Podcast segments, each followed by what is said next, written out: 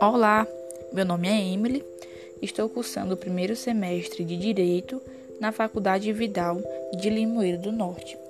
Irei falar sobre as obrigações processuais penais positivas e as repercussões na efetividade do processo penal, de Douglas Fischer. O garantismo, quando se realiza a teoria de Luiz de Ferrajoli, é de tal sorte refinada e sofisticada que assegura mecanismos jurídicos legítimos e democráticos para a contenção do poder e a realização dos direitos fundamentais. É uma técnica capaz de diminuir a violência e aumentar a liberdade em um modelo de legalidade. No garantismo positivo, o Estado tem o dever de cumprir as garantias positivas que são determinadas pelos direitos individuais sociais e protege os direitos fundamentais de terceiros que foram violados pelos criminosos. O garantismo negativo se preocupa com a restrição indevida da liberdade do cidadão, proíbe o excesso de invasões exacerbadas das liberdades públicas e nos direitos individuais e não desprotege os direitos fundamentais de primeira geração. Os direitos fundamentais são essenciais ao ser humano. É essencial para a proteção do princípio da dignidade da pessoa humana.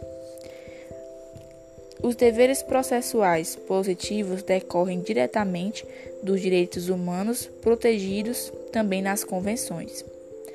As convencionais protetivas dos direitos fundamentais exigem dos sistemas jurídicos investigações aprofundadas no intuito de esclarecer os fatos, no fim de punir os responsáveis.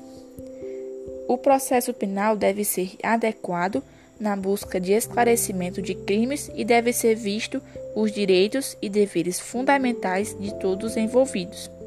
O processo deve ser compreendido como um instrumento da garantia de conceder e buscar a realização das consequências previstas na lei penal. O procedimento processual penal é dividido em dois grupos. O primeiro é relacionado aos esclarecimentos e da correta prestação jurisdicional, que é as garantias objetivas, e o segundo está relacionado à defesa e dignidade dos imputados. São as garantias subjetivas, e nenhuma das perspectivas de proteção pode excluir a outra. No procedimento processual penal, a defesa não tem qualquer dever de cooperar ao objeto da discussão. A cooperação não é produzir provas contra si, e sim não atrapalhar.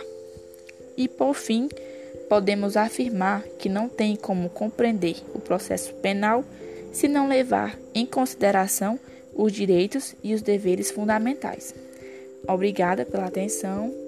Tenha uma boa noite.